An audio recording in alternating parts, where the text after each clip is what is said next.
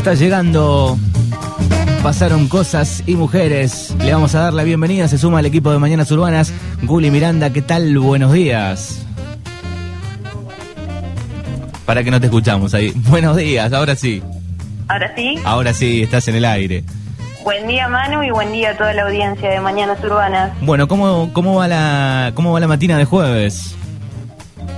Bien, todo bien. Eh, acá ansiosa por salir al aire estaba. Bueno, me imagino. Primera vez vas a estar eh, jueves por medio con esta columna y el próximo jueves en, en el mismo horario va a estar eh, Flor López con Activando la ESI. Son las columnas que van a compartir el jueves en el mismo horario. Exactamente, nos vamos a ir intercalando un poco para variar también la información. Bueno, ¿de qué va a tratar eh, esta columna? Que ya el nombre encierra mucho, la, la- sobre todo la primera parte, ¿no? Pasaron cosas. Pasaron cosas, eh, nos lleva a- al expresidente Mauricio, pero no, no tiene que ver con, con eso, eh, sino que vamos a intentar abordar distintas cuestiones con perspectiva de género. Vamos a hacer un recorrido histórico sobre distintos temas como los derechos de las mujeres, la música, la literatura, el cine, etcétera. Muy bien. Eh, siempre teniendo en cuenta que que hubieron un montón de mujeres que hicieron que esas cosas pasaran, porque nada de lo que hemos conseguido las mujeres en la historia fue por arte de magia. O sea, que tuvimos que hacer mucho para que esas cosas pasaran. Así que de ahí un poco el, el pasaron cosas. Sí, sí, pasaron cosas y siguen pasando, pero bueno, vamos a tratar de hacer el recorrido histórico y, y bueno, ver qué cosas fueron cambiando, qué cosas lamentablemente siguen igual, pero, pero bueno, vamos a tratar de hacer eso jueves por medio. Bueno, muy bien. Eh, así que todos invitados, como siempre, recuerden que pueden también escuchar eh, en nuestro canal de podcast en Spotify y también Google Podcast. Ahí pueden chequear cada columna de Mañanas Urbanas. Bueno, ¿cómo arrancamos en el día de hoy? Bueno, antes de empezar de lleno con el tema que traje para hoy, eh, dos cosas tengo para contarles. Eh, la primera es que hoy se celebra o se conmemora el Día Internacional de la Mujer y la Niña en la Ciencia.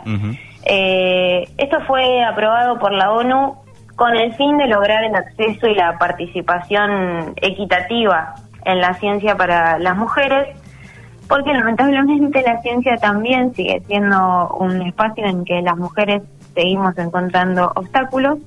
Eh, los estudios de la Organización de las Naciones Unidas indican que menos del 30% de los investigadores científicos de todo el mundo son mujeres. Es bastante la diferencia, así que bueno, hoy este día es eh, un poco para visibilizar esta cuestión. Bien. Y por otra parte, bueno, un tema que no puedo dejar de nombrar, que, que sucedió esta semana y que nos conmovió mucho a todos y a todas, que fue el femicidio de Úrsula. Eh, la verdad que eh, cada vez que, que muere una mujer en manos de, un varón, nos duele, nos conmueve y nos llena de rabia, eh, porque pareciera que no, no se está escuchando lo que venimos reclamando y militando hace años. Eh, y si bien eh, una consigna que sostenemos mucho eh, con las compañeras es que el Estado es responsable, porque sí, definitivamente llega tarde, siempre llega tarde. Eh, yo les quería compartir un texto de Paula Jiménez, que es una periodista feminista, eh, que habla más que nada sobre el cambio cultural que nos tenemos que dar y mm, que si bien las mujeres venimos luchando hace un montón por esto, eh, necesitamos que los varones empiecen a hacer su parte. Y bueno, el texto de Paula dice así. Los varones, que son quienes nos asesinan cada 20 horas, tienen que empezar a no solo cuestionar sus privilegios, sino a modificar una por una sus acciones violentas y la de sus amigos. Tienen que empezar a militar entre ustedes, tienen que dejar de consumir, compartir y hablar de nosotras como si fuéramos de su propiedad. Tienen que entender que por más que militemos, si ustedes no modifican de cuajo lo que hacen, dicen o piensan, el cambio no va a suceder. Estamos cansadas de ser siempre las que luchamos para que la sociedad deje de ser un lugar hostil y que ser mujer sea un riesgo de vida. Basta, no sirve de nada si de verdad no modifican todo lo que hoy nos duele, incomoda y mata. bueno, esto lo dijo Pablo Jiménez y me parece muy interesante eh, para que todos aquellos varones que pedían justicia por Úrsula empiecen a, a pensar eh, qué es lo que pueden hacer desde su lugar para empezar a cambiar la historia. Bueno, muy bien, muy lindo el, mensaje y ojalá que cada uno pueda eh, agregar un, un, grano de arena en esto, ¿no? De, este proceso de, de, cambio. Sí, esperemos que sí. Bueno, ahora sí, nos metemos de lleno en la columna de hoy. Eh, lo que traje es eh, un tema que la verdad para mí también era bastante desconocido antes de empezar a investigar, que es la historia de las mujeres que cambiaron la historia de la música. O sea, mm. em, yo lo que hice fue escuchar el podcast de Barbie Recanati, que es una artista de rock argentina que era cantante de Utopian. Eh, y lo que hizo ella fue eh, grabar muestras del rock son siete episodios de 20 minutos más o menos, donde nos va contando eh, historias de mujeres que la verdad yo no las había escuchado nunca. Eh, quizás las más contemporáneas sí te, te, van a sonar a vos también, pero eh, empieza hablando en 1920 eh, y la verdad que espero que se enganchen tanto como yo me enganché con el podcast, que lo quieran ir a escuchar porque eh, realmente te da muchas ganas de, seguir investigando sobre, sobre estas artistas que, que bueno, fueron bastante silenciadas en la historia. Vos sabés que yo lo escuché hace hace mucho tiempo también, el, este podcast de Barbie Recanati, y, y me atrapó y ahí conocí un par de, artistas también que no conocía. No, es increíble porque además, eh, al menos a mí me sorprendió mucho la, mm, más allá que la calidad del sonido obviamente no es buena porque estamos música del 1900, eh, los ritmos, las voces, es como que realmente muy increíble.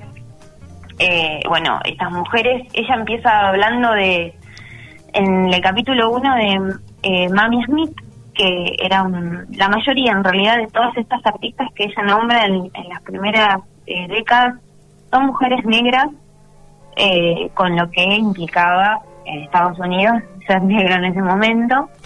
Y em, lo que nos cuenta es que eh, Mami Smith que también ese fue un dato como increíble graba la primera canción de blues de la historia. O sea, la primera canción de blues de la historia la graba una mujer, eh, que es, eh, la canción es Crazy Blues. No sé si tenemos un poquito para escuchar. Escuchamos un poquito acá de fondo. Esta creo que es la, una de las que menos calidad tiene, pero se escucha bien igual, ¿eh? Crazy Blues.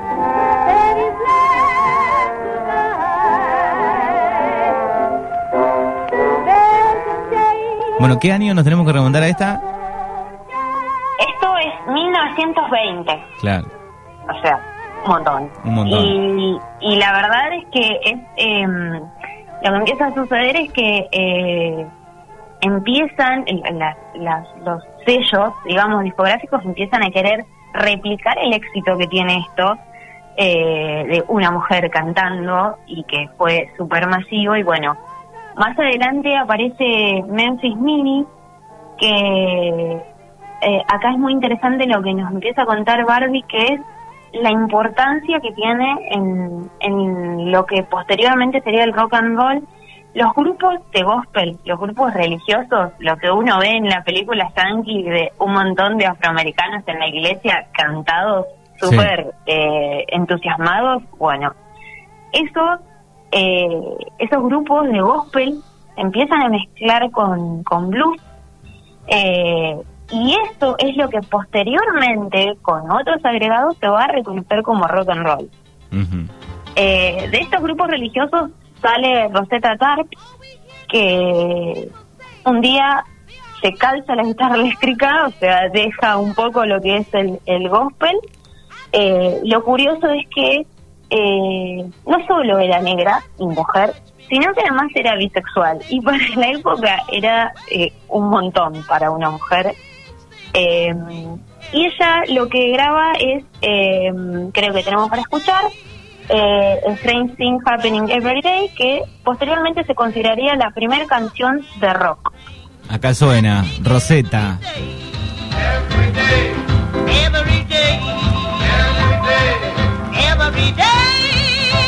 Bueno, en Spotify hay algún este playlist ya preparado con toda esta época, ¿eh? con grandes rockeras. Sí, hay que buscar, pero es realmente a mí me dio ganas como de poner, no sé, una lista de dos horas y media con esa música. Sí, sí, sí. Eh, te deja realmente muy manija. Bueno, eh, después eh, algo muy interesante que, que dice Barbie es que todas estas mezclas de música que, que iban generando estas mujeres eh, se iban a considerar de autoría pública. Esto es curioso porque eh, era como, bueno, esto es de todos. Y esa fue la forma que encontró la historia del rock y los varones, sobre todo del rock, de invisibilizar la tarea de, estas mujeres porque realmente vinieron a, imponer algo diferente. Pero bueno, era de todos, ¿no? Nadie lo había creado. eh, eso, eso me resultó muy curioso. Em, y bueno, después ya entramos en los 50 y los 60, que es cuando aparece el rockabilly, que es como la mezcla de rock y folk, que ahí ya se empieza a, a, notar un poco más, eh, eh, al menos en los sonidos que comparte Barbie en el podcast, ya nos empieza a sonar un rock más conocido, ¿no? Em, ella nos cuenta la historia de Cordell Jackson, que fue una, una pionera de la autogestión, eh, es una mina que se harta de los rechazos que recibe en la industria de la música, básicamente por ser mujer, y crea su propio sello discográfico. O sea, estamos hablando de los 50, era algo que súper revolucionario, que una mujer creara su, su propio sello. Y lo que pasaba con Cordell Jackson es que eh, tocaba un country que era demasiado rápido y molesto, era lo que decían ese country demasiado rápido y molesto, años después iba a ser reconocido como el rock and roll, pero bueno, estaba haciendo una eh, una pionera y no, no lo podían reconocer. Pionera y, visionaria.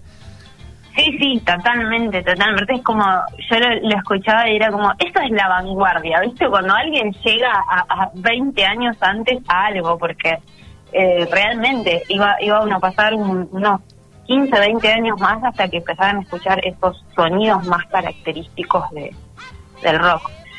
Eh, y bueno, en esta misma época tenemos eh, una mujer que ya nos va a sonar más conocida, que es Aretha Franklin, eh, que bueno, hace algo súper revolucionario que es cambiar la letra de Respect, que es un tema que hizo muy conocido, que había escrito un varón pidiendo como la letra es más o menos como, bueno, llego a casa y te pido que no me jodas, ¿viste? Era medio así la letra, ¿no? Eh, ella le da vuelta y dice, no, yo te pido que no me jodas, o sea, por favor. Claro. Eh, y, está muy bueno porque es, eh, en el año sesenta y pico es una mujer pidiendo respeto y amenazando al tipo con irse de la casa, o sea, dale, dale. pila. Eh, así que si querés escuchamos un poquito de respeto que nos resuena igual, pero... La gran Areta Franklin. En este pasaron cosas, columna estreno con Gully Miranda. En este jueves, eh, va a estar jueves por medio, compartida la columna con Flor López y activando la ESI.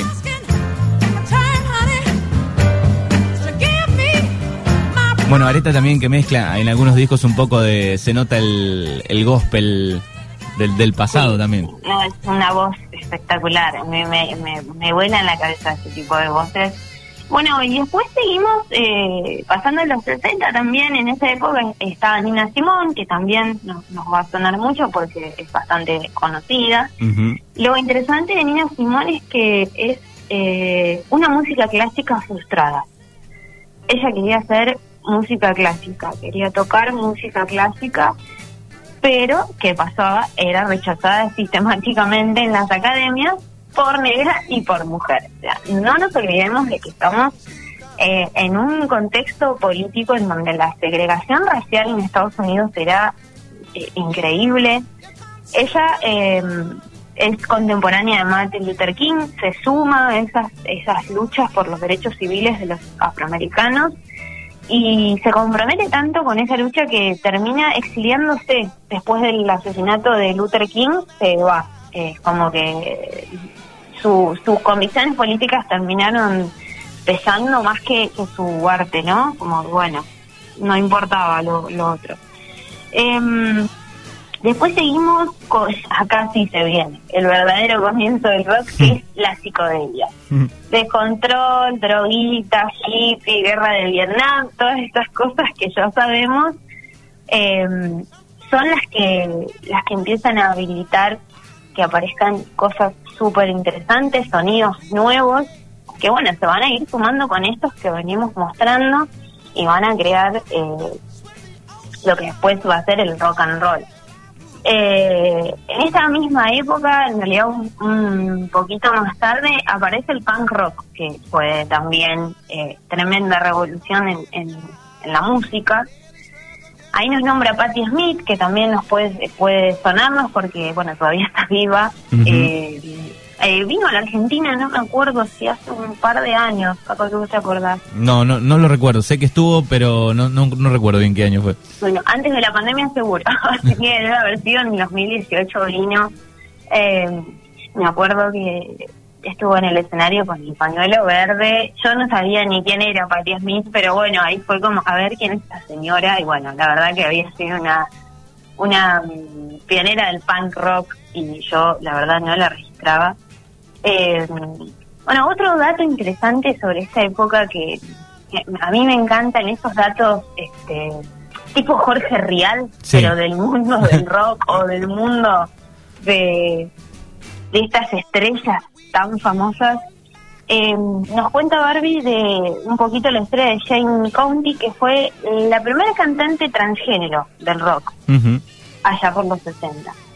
Bueno, eh, cuenta Barbie que eh, Bowie la escucha en un show y le dice que le empiece a, mandar ideas, a mandar cosas.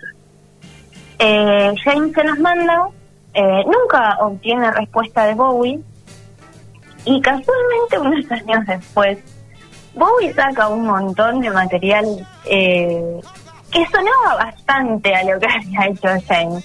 Así que bueno, parece que Bowie era un poco chorro. Ese sería la primicia Jorge Rial del... Ese sería el título, ¿no? Debbie Bowie... Ladrón. Sí, no, no queremos acusar, eh, o sea, yo yo respeto el debido proceso de las leyes y demás, pero parece que Bowie era un poco chorro. Ella era lo, lo que nos dice Barry Obviamente, en el mundo de la música han querido hacer como que, ay, es una casualidad, ¿cómo le va a robar a una persona? No, bueno, parece que no hay Bueno, porque después ha hecho, digamos, bastante todo bien de Bowie, pero bueno, en este caso queda la duda. Tenemos, exacto, le vamos a dar el beneficio de la duda, eh, hay que, te digo, nadie puede ser condenado sin un juicio previo, pero al parecer, bueno, es la famosa inspiración. Viste que la gente dice se inspiró en y es como, bueno, se inspiró o le robó. Exacto. Eh, bueno, en esa misma época, ya estamos entrando en los 80, eh, Barbie se siente en la obligación de nombrar a, dos mujeres que no sé si estrictamente son del mundo del rock, eh, pero que vinieron a a marcar un antes y un después en el mundo de la música para las mujeres. La primera es eh, Sinead O'Connor. Sí. No sé si te acordás que estamos hablando en los años 60. No era fácil ser una mujer y ser eh, salirse de las normas. Bueno, ella en un recital rompe una foto del Papa, o sea, algo inimaginable, y lo hace eh, en forma de protesta por la cantidad de abusos sexuales que se habían eh, descubierto de, la Iglesia Católica. Bueno, esta, este acto tan rebelde y tan eh, heroico, ¿no? Porque fue como plantarse ante una institución, le salió muy caro, porque fue mm, censurada en las radios, eh, le costó mucho continuar con su carrera después de esto, fue muy señalada. Eh, y bueno, la verdad que me parece algo extraordinario porque eh, era una época compleja para, para parar ahí y decir, bueno, no, esto no. Eh, y la otra es Madonna, que, que bueno, es una, una artista más del pop pero no podemos dejar de reconocer que Madonna trajo una revolución sexual, estética y existencial. O sea, Madonna fue la transgresión total en esa época. Y mm, la otra vez escuchaba a alguien que decía, eh, Madonna les vino a mostrar a las mujeres que podían dejar de ser objetos sexuales y pasar a ser sujetos sexuales, porque eh, era lo que mostraba Madonna, o sea, la, la despachatez, la... Eh, realmente, si uno busca videos o cosas de Madonna, eh, sí, hoy parece que no es tanto, pero bueno, hay que situarse que estábamos en los principios de los 80 y no era tan fácil. Sí, sí, igual hay, un, eh, hay un cambio ahí en, Madonna también, digo, sobre todo el principio de Madonna, eh, se veía eso que decís, mucho en el comienzo. Sí, sí, sí, totalmente. Y bueno, y la, la frutilla y postre de este podcast que a mí me pareció fantástico porque lo tenía pero así de lejos, nunca me había puesto a profundizar, es el movimiento Riot Girl que es realmente una locura. Em, son un grupo de artistas mujeres que asumen la desigualdad de género en el mundo del rock y se deciden a combatirla.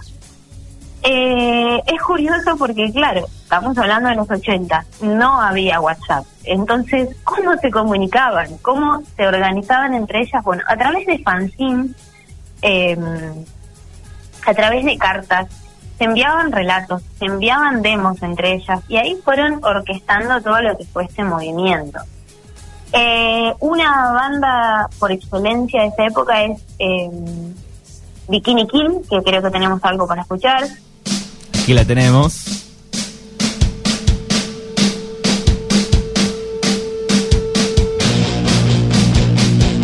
Sonaba muy power, ¿eh? Acá se nota ya, a mí me, esta música me transmite el nivel de hartazgo ya de las mujeres, ya como bueno, vamos a romper todo, ya está. O sea, no nos da el espacio que queremos en el mundo del rock. Lo vamos a ganar, vamos a romper todo.